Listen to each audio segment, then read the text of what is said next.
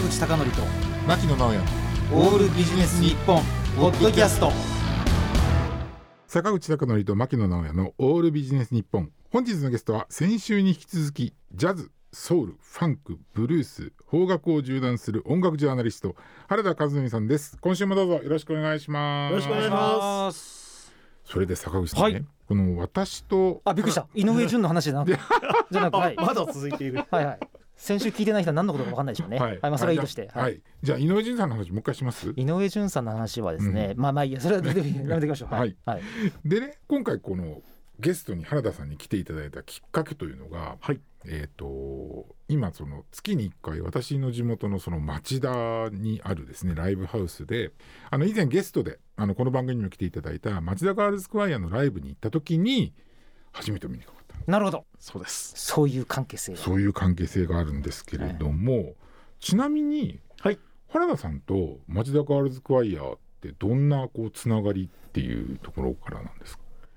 ええそうですね。あのかつて何年か前までにソレイユというボーカリストがいたんですよ。ほうほうほうえっ、とサリー久保田さんがプロデュースでしたかね。それでそのソレイユのライブを僕は毎回のように足を運んでいたんですね。うんうんそうするとそのバックコーラスをやっている方が星野みさんの時とうん。萌香さんの時があったんですそれで僕は星野さんは存じ上げていたんですけれども、うん。萌香さんという方初耳でして、その時に萌香さんが町田ガールズクワイアというそのグループで歌ってらっしゃる、うん MC で紹介されていたんです、それで町田ガールズクワイアとは何ぞやと。いろいろ調べてみたら、うん。すごいあのいいポップなキャッチーなメロディーをうんすごいいいコーラスで歌っているグループだなと思ってぜひ一度ライブを見たいなと思って、あの見に行ってそのうちにちょっとあのよりいっぱい見に行くようになって今に至るわけです。なるほどあっていうことはじゃあ私と会った時はもう何度もいらしてはいそうです。あそうだったんですね、はい。今までお目にかかったことなかったですね。私も結構何度か足を運ぶようにしていやでもどっかですれ違ったりとか。それ絶対ありますよ。なるほどなるほど。隣同士で そうかもしれないですね。で先週ねそのジャズとかそういう話をした後にまあこういう話になるのも本当にもう原田さんのこう守備範囲の広さの 広さをね。賜物だと思うんですけどあの町田ガールズクワイアって私も最初こうゲストに来てもらってそれでまあ家も近いのでライブに行ってっていうことで、あの聞くようになったんですけど彼女たちの魅力ってどんなところにあるって思ってらっしゃいますか？もうハーモニーが美しいところです。ん。もう僕にとっては3世ですか？アルトとソプラノとメゾソプラノ、うんその女性だけでハモるって多分男性より難しいはずなんです。男だとバスがありバリトンがありテノールがあって、うん。しかもファルセットであの高い声出したりフォーフレッシュメンっていう男性のグループとかそういうファルセットとかも使ってより広い音を出してるんですけれども、うんうん。多分女性でその3世でびっちりハモるっていうのはなかなかないような気がして、うん。しかも曲奏曲のタイプがいろいろあるし、うんうんライブで見ると本当に生の歌声でうん。踊りながらそうですね。がっちり聴かせてくれるじゃないですか、うんうん。それはもう本当プロフェッショナルだなと思ってこれは何度でも見たいなと思っていますね。確かにあのどこぞのアイドルと違って口パクとかしてませんもんね本当に。だからライブの楽しさがより伝わるんですようねん。あのね今はもうあのね普通にもうライブやってるしね。ちなみにあのミュージックマガジンの2022年の年間ベストアルバムその J−POP 部門の3位になった原動力っていうのはこれ原田さんなんですか？いやこれはもう選者3人選ぶ方がいるん。ですけどみんなの意見が一致して全くもうそう僕はもうそこにうなずくだけというなるほどそうだったんですね。わかりました。でどちらかというとまあその彼女たちのそのアイドル的な要素もそうだけれどもどちらかというとやっぱ音楽性のところに、なんていうの共感されているというかやっぱこう魅力を見出してるっていう感じなんですかね。そうです。はい、うんうんうん。でもあの雑誌本当にすごいですよいやこう選んでる人たちどれくらい音楽聴いてるんだと思いますもん。ああもうだって俺インディーズのコーナーではい。チラッと聞いたロットバルト・バロンとかが、あのチャートに入ってたんですよ。俺驚愕して。えこれえここれを入れる雑誌がって思ってびっくりしましたあのバンドはライブもむちゃくちゃす。ごかったです。あれはまあ天才ですね。本当にそうですね、ねもう僕の世代でっていうか僕からは思いつかないアイデアで、はいはいそういうのを聞けるのは嬉しいですね。そうですね。まあというのは一例としまして、うんすごいアーティストの中から選ばれたってことですね。ね、町画が。町が画が。うん実はその先週からこう例えばそのジャズであったりとか、はいあのー今の京下さんとかっていう中で、原田さんねあのアイドルの本も出されてるんですよね。ああそうですね、ん。本当にラッキーなことうにん。アイドル好きだということをやっぱり知ってくださってる方がいて、うん。とっても嬉しかったですよね。なるほど。でねこれ私もあの拝見させていただいたんですけどアイドルソングクロニクル。クロニクルっていう雑誌なんですけど、これミュージックマガジンの増刊なんですけどね、あのー本当にあのー原田さん推しのアイドルでも私が知ってる人がまああのほぼいないでこれこういう方どこで見つけるんですか、そうです。それ2012年頃の本ですので、うん。多分2011年に震災があって、うん。それ以降アイドルの方がわーって出てきたんですよね。アイドルの黄金時代みたいな時があったんですよ。それで僕は震災の時にちょっとあのやっぱり仕事の発注とかがと少なくなった時期なので、うん。なんか近所のレコード店まだレコード店いっぱいあったので、うんうんうん。デパートですとかそういったところで無料のいわゆる僕らは無線って呼んでたんですけど無線のライブを見まくったんですね。へそうそれでいいと思ったら物販で買うみたいな。だけどとりあえずあの男のダンディズムとして握手はいいよ握手はしないよ。パンだけくれみたいな。そういう感じでしたね。あじゃあアイドルソングクロニクルっていうところに登場している原田さん推しのアイドルっていうのはみんなそういった形で実際にその反則イベントであってっていう感じなんですね。ほぼそうだと思います。これはとてつもなくすごいことですよ。うん。これはそういう時代だったんですね。アイドルが盛んで震災の後のそのちょっと沈んだ世の中をアイドルのパワーでこう盛り上げていこうぜみたいなのがこの時期機運としてあったんですよね。多分アマちゃんとかもこのそうそうこの後ですよねですなるほどなるほど。まあ、あの私もあのやっぱりアイドルが好きだったのであのかつてね、はい。あの東京の秋葉原というところにあの石丸電機というのがあってありました。ありましたよね。あそこイベントスペースがあってアイドルって必ずあそこであのデビュー曲のイベントとかやってたじゃないですか。私もめっちゃ行ってたんですけど。だそういったところでじゃあお見つけになられたんですね。そのここに登場させてる。そうだと思いますね。あとはタワーレコードが本当にしょっちゅうやってますやってたんですよね。タワレコもやってますね。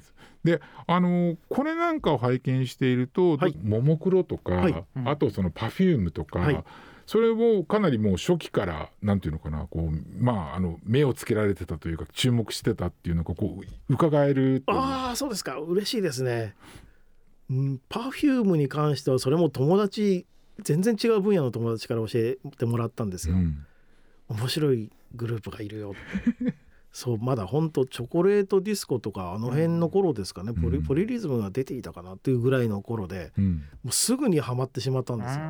それは多分そのずっとジャズのインストルメンタルの生生の楽器の音をずっとそれまで聞いてたわけですよね編集長とはいだから逆にああいう声を電気的に加工したなんてボーカルのテクノなサウンドっていうのがうんうん。ものすごい新鮮に聞こえたんですよ。それでハマってしまったというところはあって、そうですね。最初の頃はでもチケットが取れたのかなそれでも、うんだったらもうその後がどんどん取れなくなっていって、あの恐ろしいまでの人気上昇っていう本当社会現象だったと思いますそうねですよね。これはすごいですね、うん。だってあの公文写真書で、うん。ね、生身の人間のチャーリー・パーカーをあれだけ書いた原田さんがまさかの機械音の中田康隆にはまっていくという。これを誰が予想できたのかっていう話ですね。自分でもびっくりするんですよね、うん。でもそういう自分でびっくりすることが嬉しいんですよね、うんそうすると明日も生きてみようかなっていう気持ちになりますし、はいでもそのびっくりさせてくれるっていうのは自分だけじゃやっぱりできなくて、うん。新しく出会った人がびっくりさせてくれるんですよ。だからやっぱり友達とか知り合いは本当にどんどんなんて作っていきたいですね。そういう人たちのおかげで生かされてる感じがします。なるほどな。でそういったことをやってらっしゃって聞いていらっしゃる中で、はい。我々の世代ってその音楽を聴き始めた最初ってうん。レコードだったじゃないレですか。コードです。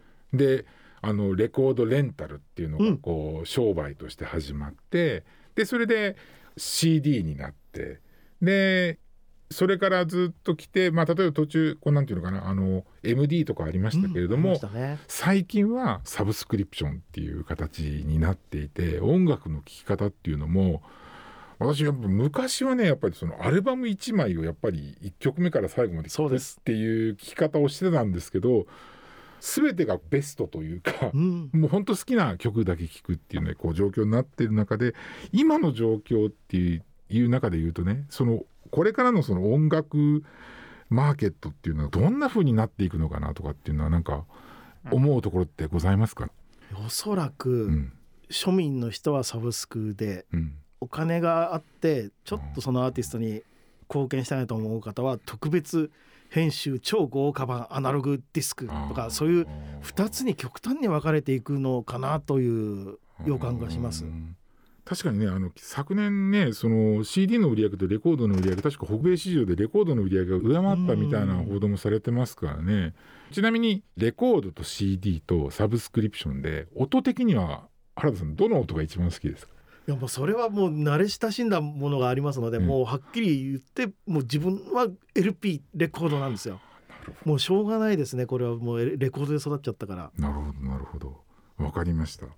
じゃああの、まあじゃあそのねさあの確かにまああのサブスクリプションがすごい便利なんですけどね、まあそういったことで私もあのたまにやっぱりあのサブスクリプション聞きながらもたまにねその昔の CD 引っ張り出してきて、うん、あの聞いたりするとあやっぱいいなって思ったりもすることがあるんですけれどもそれでここでせっかくあの音楽に造形の深い 原田さんがいらっしゃいますのでまずですね原田さんがおすすめしたいアーティストを2組ご紹介いただきたいんですけどもまず1組目は。はい。映画の「ブルージャイアント」という大ヒット中のはい。アニメと言ってよろしいんでしょうかね、うん。これがもうガチですごいんですよ。その10代の3人組が主人公なんですけれども、うん。その音をジャズ界の第一人者がうん。当てていてしかもすごい演奏しているんですね。石若俊ですよ。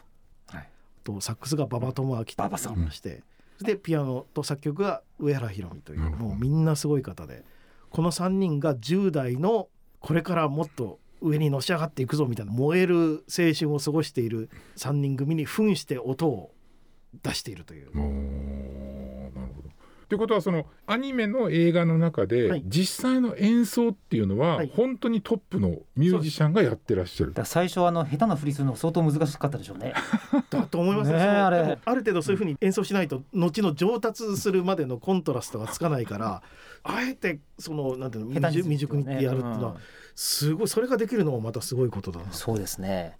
いやあの数ヶ月でドラムの主人公うんうん俊二っているんですけどうん。さすがに石若俊にはならないだろうって思うんですけど それがまたね感動させるんですよ最後。もうあれは熱くなりました。やっぱり努力ってこんなにすごいんだって人を変えるんだみたいなうん。なんか教えてもらいましたね。忘れてた気持ちを。うん。いやでもねすごいのが原田さん。やっぱり最初の宮本大っていう主人公がまず弾いてみるって言って、うん。あのバーのママと同僚とかピアニストを感動させるってシーンがあるんですよ、うん。ソロで、まあ、あれとか普通に動揺しますよ。いやあーなんか俺やばいの見てしまったっていうような感じへでー。本当に。あの馬場さんのプレーはなかなか気合入ってますねあれ。すごいと思いますね。ね。本当なりきってもう本当に真剣に取り組んでますよね。その宮本どう,、はいはい。どう自分をこう没入していくとか投入していくかみたいなところで、はい、本当に。